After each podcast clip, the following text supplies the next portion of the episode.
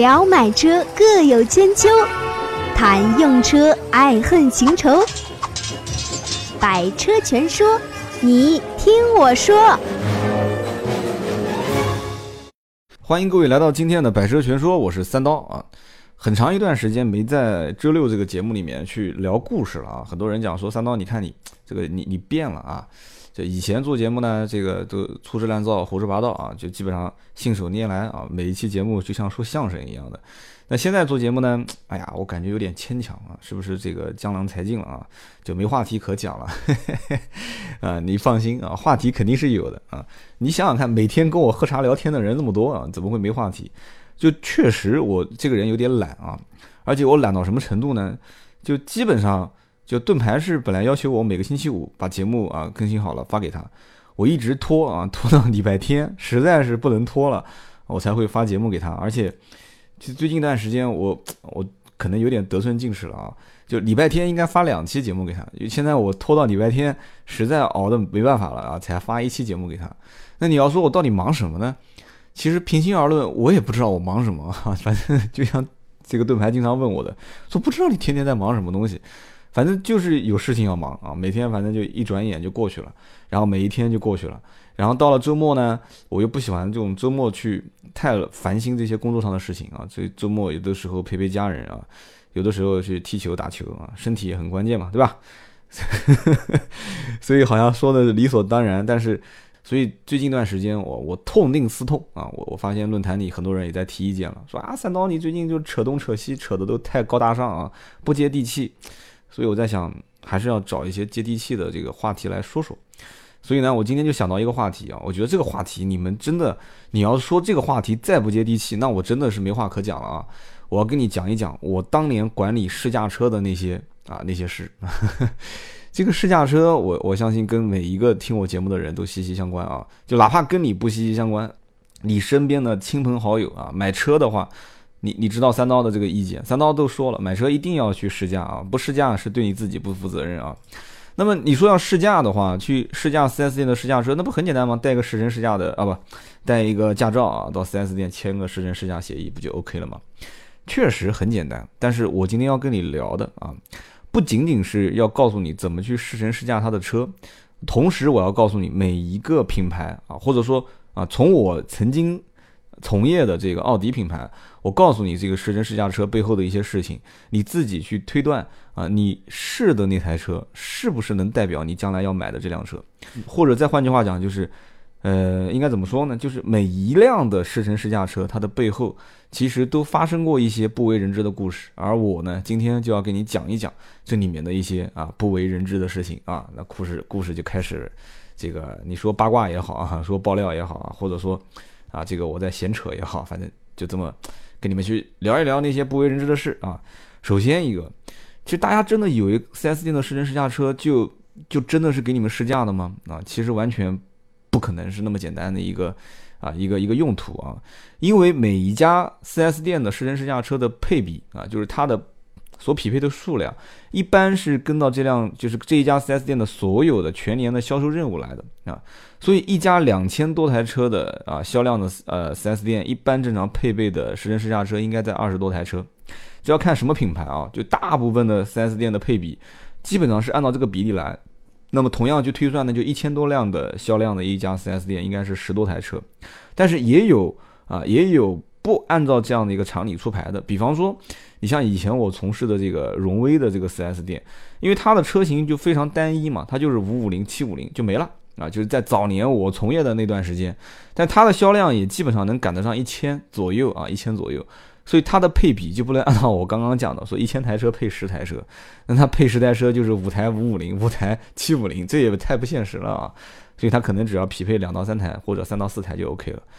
你像奥迪这种啊，包括像宝马、奔驰这种，就基本上就是每一个层级它都很细分的啊，这样的一个啊品牌的车啊，就是品牌的这个经销商，那它基本上你看奥迪 A 一、A 三、A 四、A 五、A 六、A 七、A 八啊七款了，对吧？然后再加上什么 Q 五、Q 三啊，然后再加上 TT 啊，再加上什么一些这个 R 八，当然了是一直都没有配试驾车啊，但 RS 五当时配了试驾车。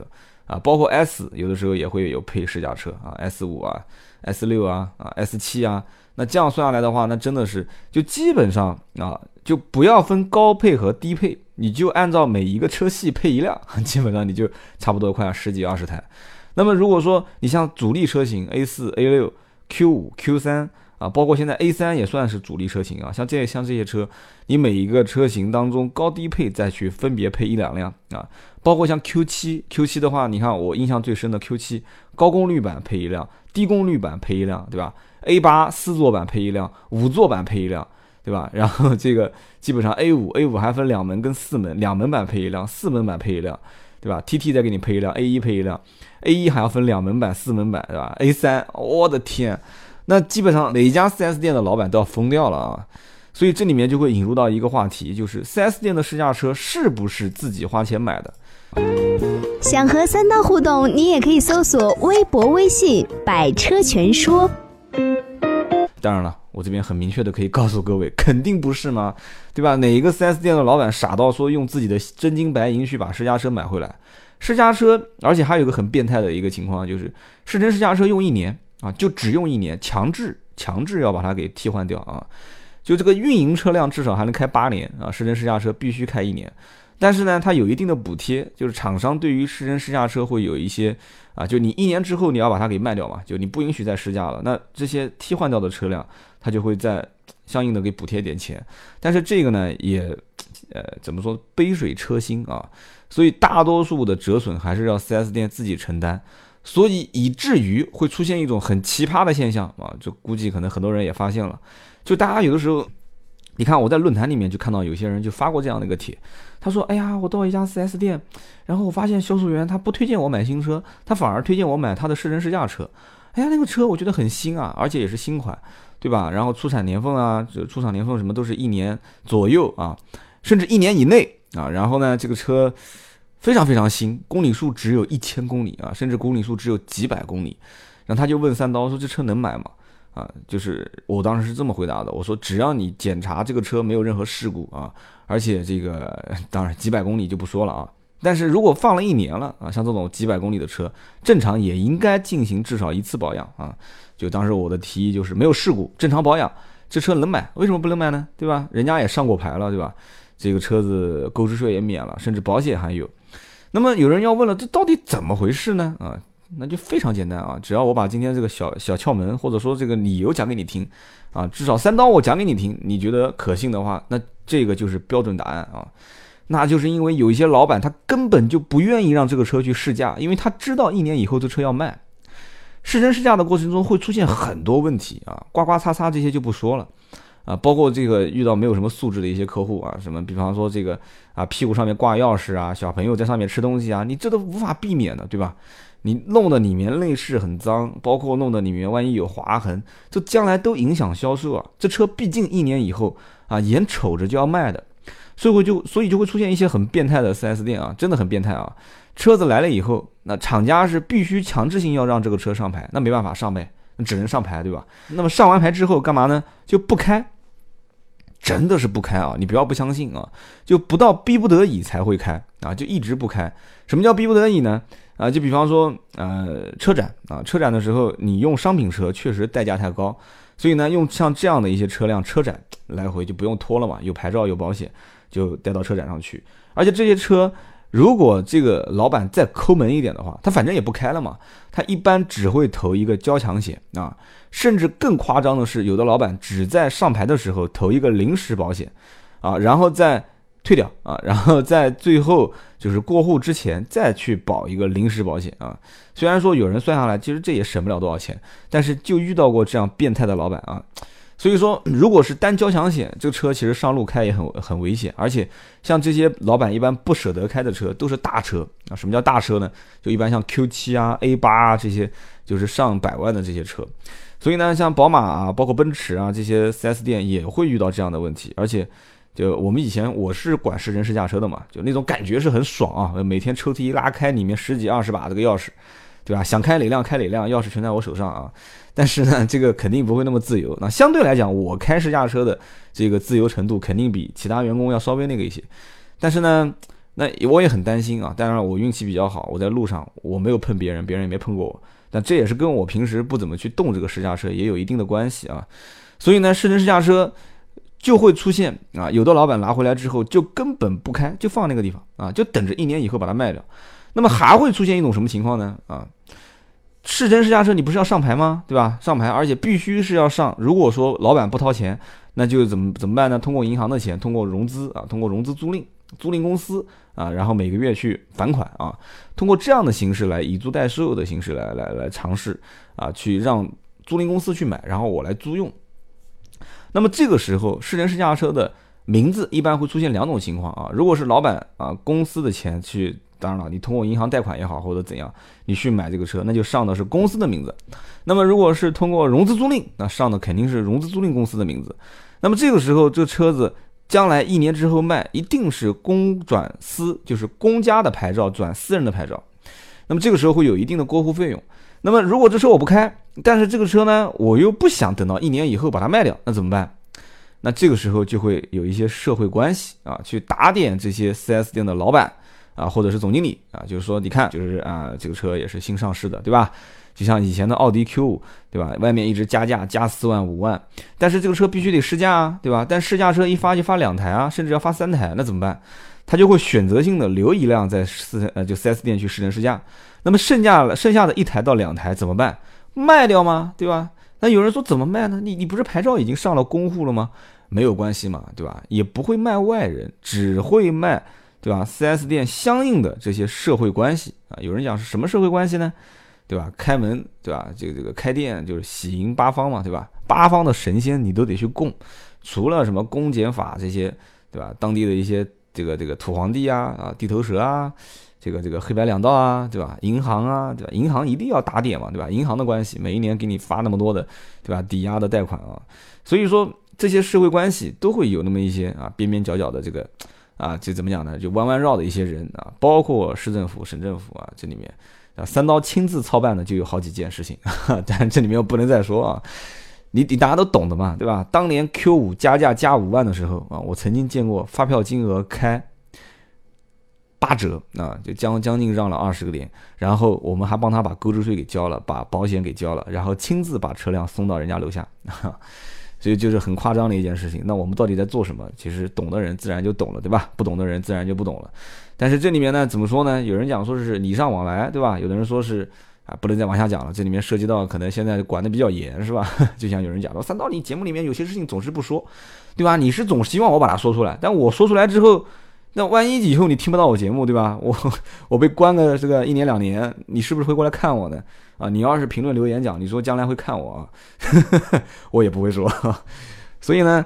就当年我亲眼见过这些事，所以我就见怪不怪啊。所以这些试乘试驾车，当时在刚进公司的时候就直接被人开走，这些经历啊，我也是怎么说呢？就屡见不鲜啊。就是按道理讲，我们家仓库里面应该有二十多台试驾车，但是我实际看到的只有十几辆。那有人要问了，那十几台车去什么地方了？就不用问了嘛。除了公司的大老板啊，股东要开几辆车走，啊，股东就不买车了嘛，对吧？大老板。就每一年换什么新车就开什么新车，对吧？今天开 A 八啊，开一段时间发现说这 A 八不好停车，然后就给他换啊，换什么呢？换 Q 七，Q 七发现说家里面立体车库两边每一次停也不是很好停，就是 A 八可能嫌长，Q 七是嫌宽，那怎么办呢？啊，就只能给他换 RS 五啊，RS 五开去打高尔夫球，结果发现高尔夫球后面球棒不好放，就是那个球包啊不太好放，而且。就有的时候两个人倒挺好做的，四个人就不好做，对吧？那球友越来越多嘛，那怎么办呢？啊，又给他换，怎么办呢？换个啊 A 五四门啊，还是换个？老板换来换去，结果自己换的也没什么兴趣了，所以我们老板还是开 A 八多一些。所以呢，还有几个股东啊，股东也是轮换着开，那么这挺爽的啊，每一年都换不同的车。那么这些车子除了老板在开，还会有一些什么人去用呢？啊，这里面就跟大家会提到啊，有人听到我讲到这个位置去讲，说我的天啊！聊来聊去，这个试乘试驾车搞了半天不是给我们试驾的，就这么多用途啊？那当然了，试乘试驾肯定是要给，就是那些明星车型，就是一定要，就是常年支撑这家店销量的这些车是肯定是不能动的啊。这些是我们俗称叫硬头货啊，硬头货是一定要放到那边给你们试驾的。但是呢，有一些对吧？比方说这个车辆匹配比较多，就像我讲的，奥迪 A 六啊、Q 五啊、A 四，它一个车型分三四辆，那怎么办呢？那肯定会出去一两辆，它不会天天放到那边。那万一你要不试呢？星期一到星期五你不试，那车放到那个地方不就落灰嘛，对吧？所以试乘试驾车除了像公司的股东老板，他平时会用一部分，那么同时还会怎么用呢？啊，说出来估计你们不相信啊。就以前其实啊，在四呃，4S 店没有用，就专门的去买一辆什么所谓的二手车，去当这个员工外出办事用的车辆的时候，试乘试驾车也是员工外出办事会用到的一些车辆。所以就像你们可能平时在啊很多一些地方，就无意之中会发现，哎，怎么会有一辆试驾车停在这边吃饭啊？有的时候你会发现，哎，怎么小区里面停了一辆试驾车？啊？你比方说有一些地方 4S 店比较偏远啊，甚至于试乘试驾车是员工上下班。啊的这个领导开一辆回去啊，领导开一辆回去，然后顺路一天可以带四五个啊，比方说这个大领导带四五个中层领导啊，或者中层领导接几个大领导，反正就是说啊，上下班的上下班的路上，有的时候会用。就像以前我们隔壁的这个 4S 店啊，是一家东风标致的 4S 店，它就是上下班的时候啊，就会用这个试驾车来接送一部分人啊，就比较远的。那么员工外出会办什么事情呢？你比方说帮客户去交这个购置税。啊，一般购置税是国税局嘛，不会在很偏的地方，就只能开车去交，会帮客户去除了购置税就交钱嘛，就包括这个上牌送一些临时牌照啊，送一些这个呃保险关单啊，反正办一些杂七杂八的事情，就是员工外出办事会用这个车。那么后来慢慢慢慢就会发现，这个试乘试驾车外出啊，成本比较高。你说一些这种比较小排量的一些这种国产品牌或者是啊合资品牌，可能还算好。但是你要是像 BBA 啊，甚至再高档一些的，像捷豹路虎这些品牌 4S 店，那基本上用试乘试驾车外出，这个太奢侈了啊！我们也见过捷豹路虎 4S 店用捷豹路虎当这个员工外出试驾的，曾经也送过我，有到他们这边喝茶跟人聊天，然后我走的时候，他客气了一下，说：“哎，哎，说这个哥们儿要不要这个找个员工送你一下啊？说带你送到附近的地铁站啊什么的。”啊，你们可以看到三刀还是非常这个节能环保的，是吧？就出门不开车。然后呢，我说行啊，所以呢，一般他们就有的时候会开一个什么路虎啊、大揽胜之类的啊，我也挺爽的啊，坐上车跟他们聊聊。我说你们这车开出去要撞了算谁的？他说那肯定算自己的啊。我说那行，那就不要送太远，送到前面的公交站算了。当然了，就开个玩笑啊，确实也是，就是说开试乘试驾车的风险极大啊。就像前段时间我在论坛看到一个啊一个哥们儿啊讲了。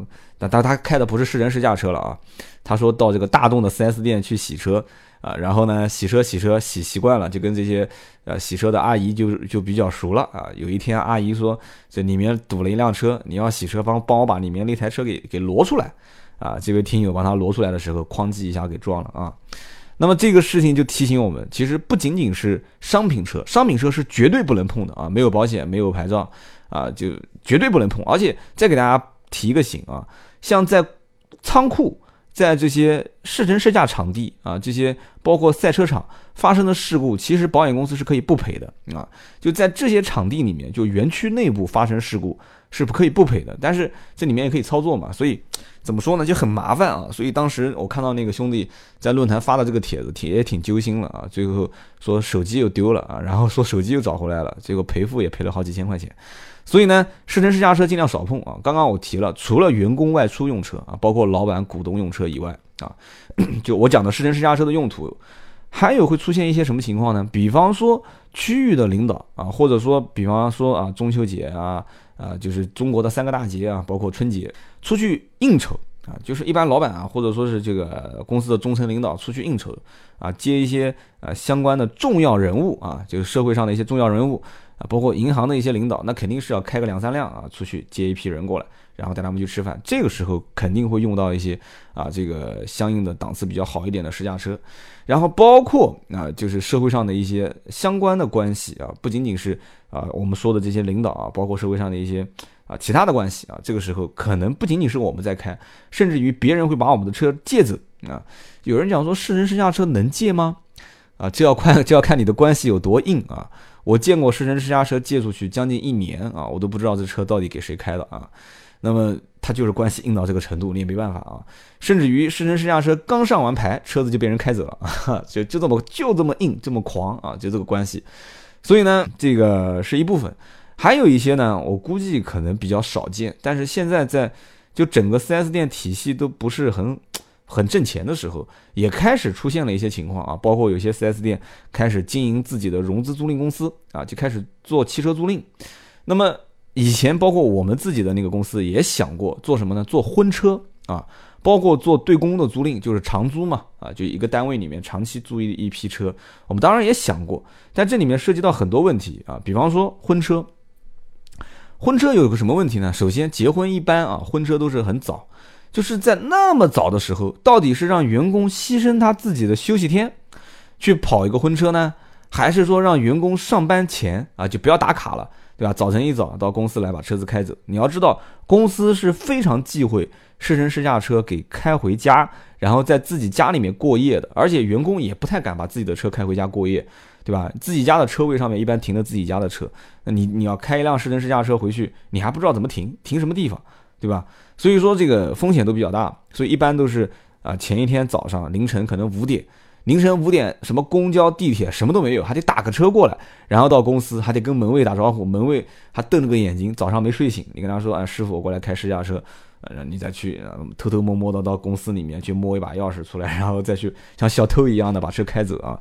我曾经也开过啊，因为我要带头嘛，我是我是负责管理试乘试驾车，所以这个呢，怎么说呢，也也得不到多少钱的好处啊！开个十人试驾车出去给人当婚车，最多也就两三百块钱，对吧？人家就有的有的还不给你钱，就还真遇到过这种情况啊，比较抠门的这个主家还不给钱。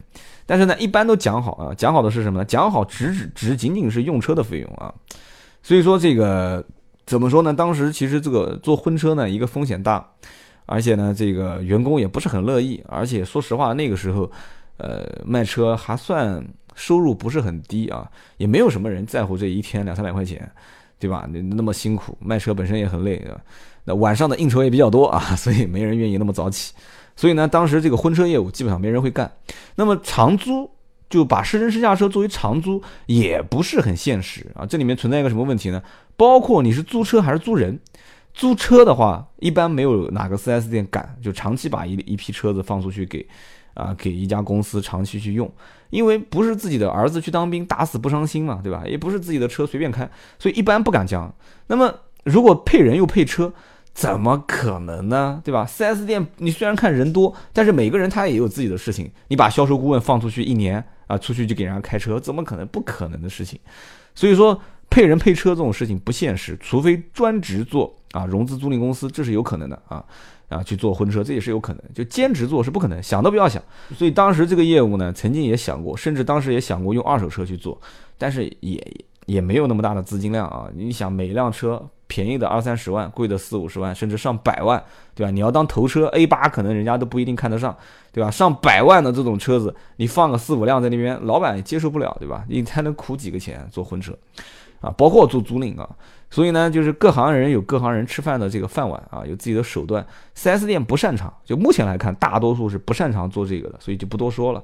所以呢，刚刚我就把 4S 店的这些，就是所谓的试乘试驾车啊，大家也看到了啊。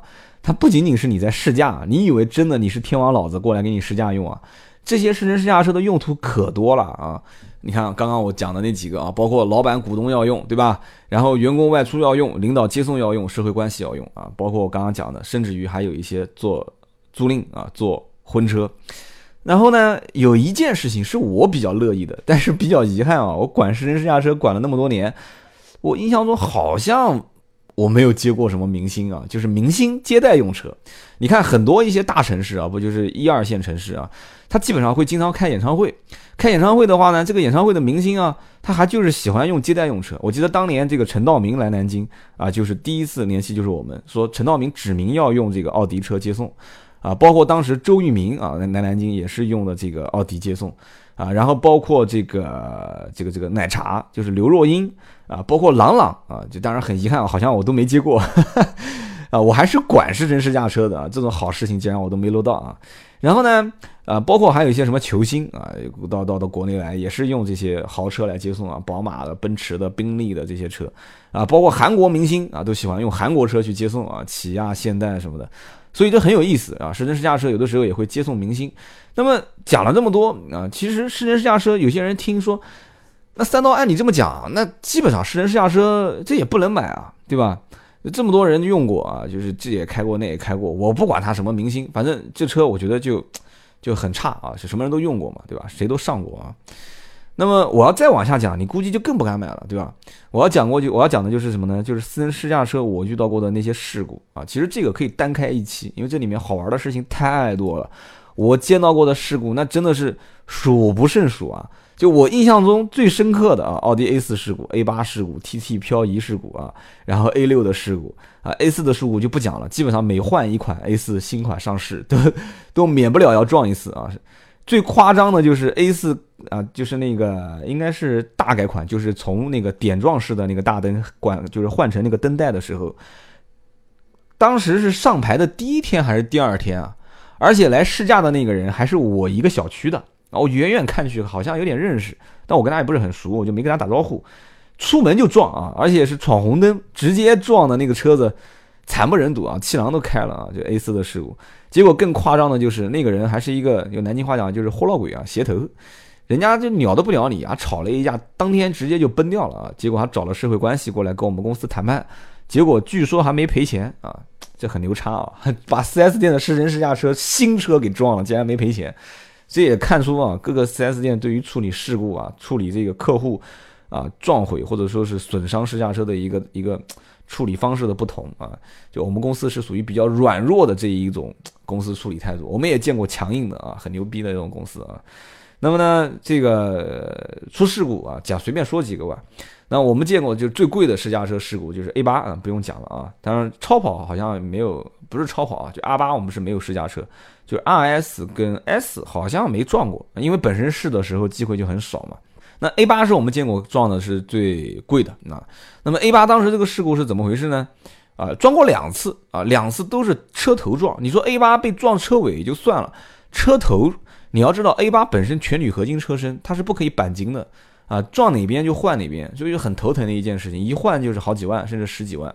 那么两次都撞车头，而且两次撞车头，第一次撞的还是这个气囊都炸开了，而且匪夷所思的气囊炸开。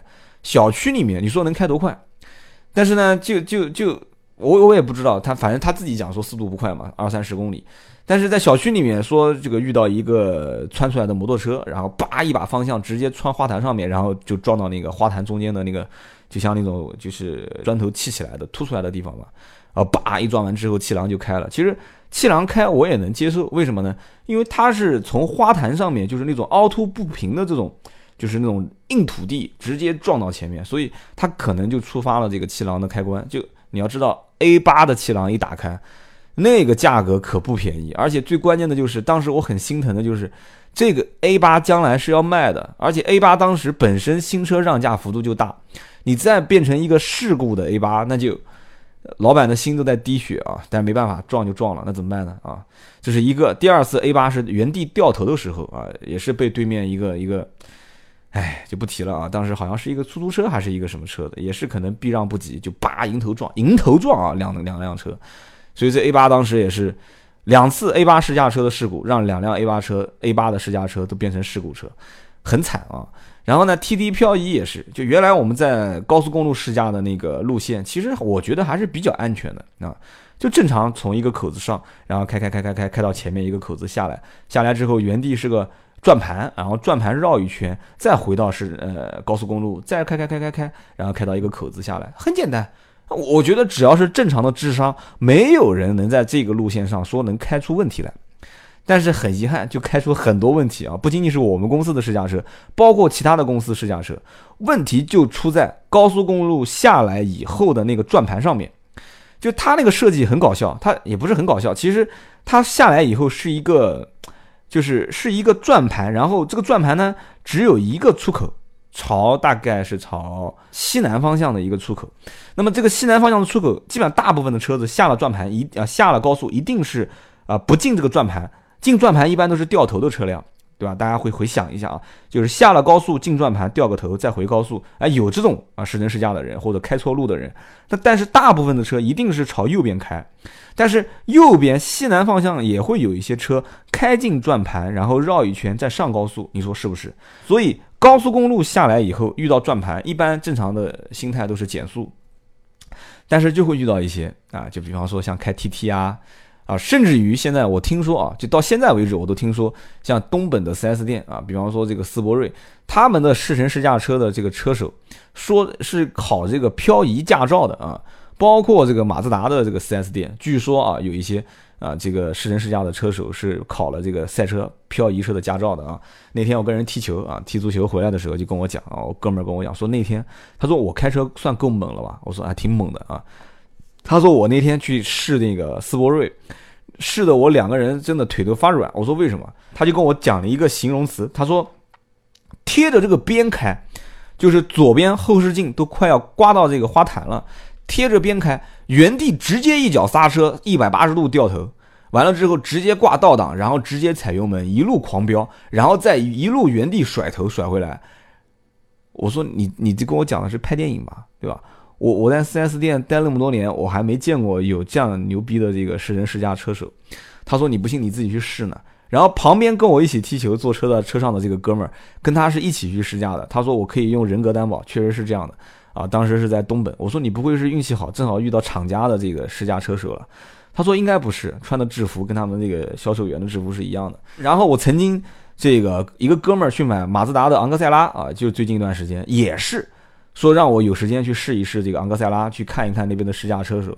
说直接上路就飘，上路就飘。说不是进弯道，你要听好了，是直线漂移，直接甩尾，叭叭叭两个甩尾，直接开到红灯那边，一脚刹车停下来，然后红灯一起步，直接地板油开到前面，然后转弯处叭一个漂移，把旁边老太太吓得离得多远。我说旁边又是电动车又是自行车，他也敢飘？他说飘啊，照飘，直接从自行车前面飘过去。所以以至于啊，你你说试乘试驾车不撞，那真是出了轨了啊！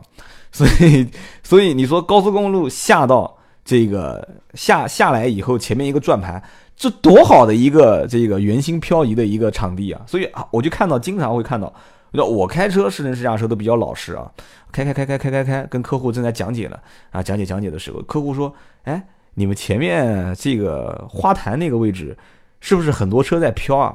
我说对不起，奥迪这个车不适合漂移，前驱车不适合漂移啊。然后客户自己也在笑啊，他说是。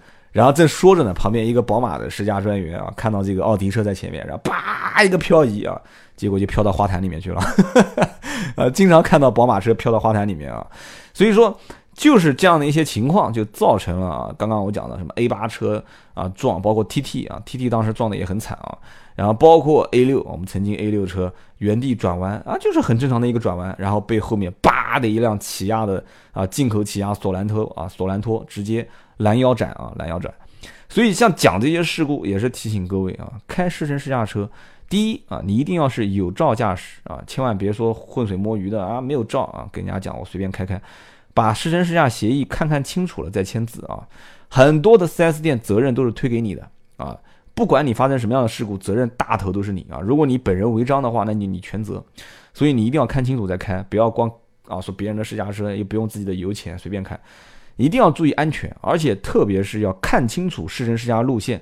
很多路线其实是比较复杂的啊，你看起来很很很那个，但其实是很复杂的。行人呐，非机动车啊啊，包括就是可能它有些地方，比方说 4S 店比较偏，它没有红绿灯，没有红绿灯的时候是最危险的啊。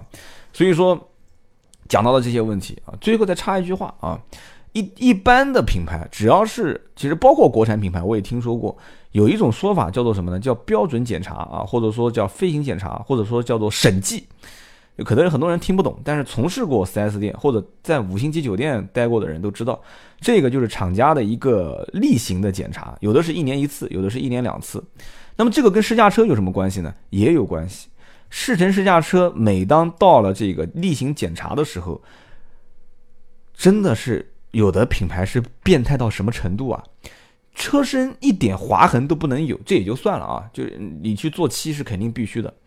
然后呢，连轮毂都必须是一尘不染啊，这也就算了，我也能忍。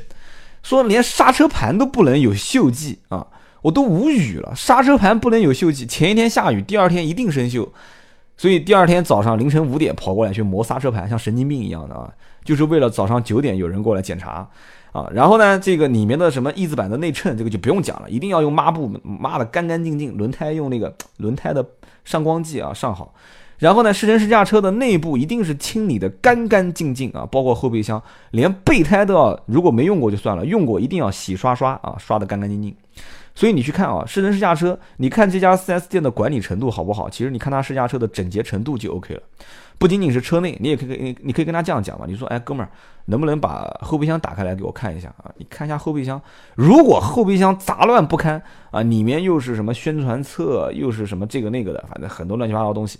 这家店的管理一定是非常差啊！我也是对他以后对你保养服务啊产生质疑。但是这家的 4S 店的试乘试驾车管理的非常有序，停得整整齐齐。而且你要知道，试乘试驾车你要想让它保持常年啊很干净，每一个乘客上来开车都很干净，这一定是背后有一套非常完善的管理体系啊！就有经常会有人去每一天，以前我可能是每两天洗一次试驾车，后来我发现根本不行啊！南京这个空气也很差。一天洗一次，一天洗一次，你要知道，十几辆车甚至二十多辆试驾车，一天洗一次，这也是不得了的工作量啊！所以可能甚至要换两到三个人，啊，你要知道展厅还有那么多新车要擦，哎，改天给你们讲讲展厅的新车展示的一些，啊，就是 4S 店为什么要这样子摆那么多展车，这里面也有技巧。下一期的话题啊，我们也可以去聊一聊 4S 店展车摆放的一些秘密啊。所以说这个试乘试驾车，我觉得怎么说呢？呃，通过标准检查，每一年焕然一新之后呢，就是以后在一年之后再卖给你，你可能看到这个车是新崭崭的，其实它很多地方都做过漆，啊，可能很多零部件都更换过，但是我依然要告诉你们，其实，在试乘试驾车里面也会有很多的宝贝，啊，这些宝贝也可能因为试乘试驾车其实公里数不多嘛，一年正常开一万多啊，有的多的也不会超过三万公里嘛，一两万公里。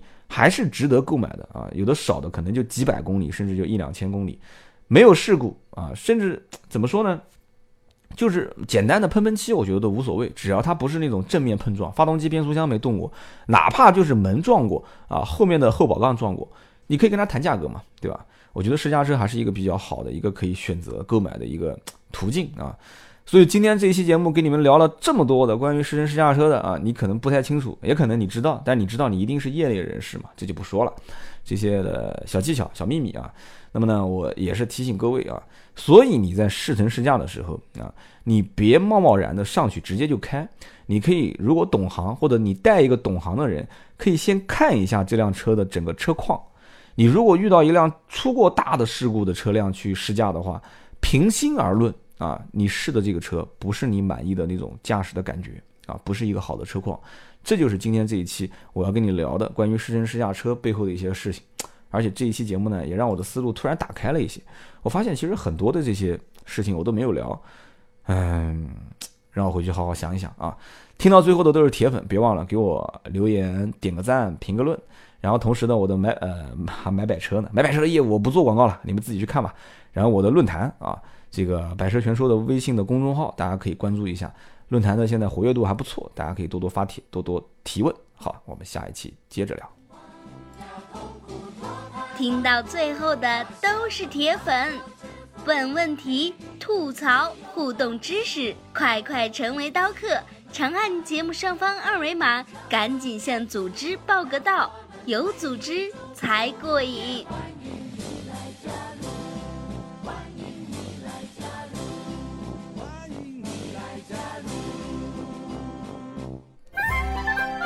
本节目由斗志文化制作出品。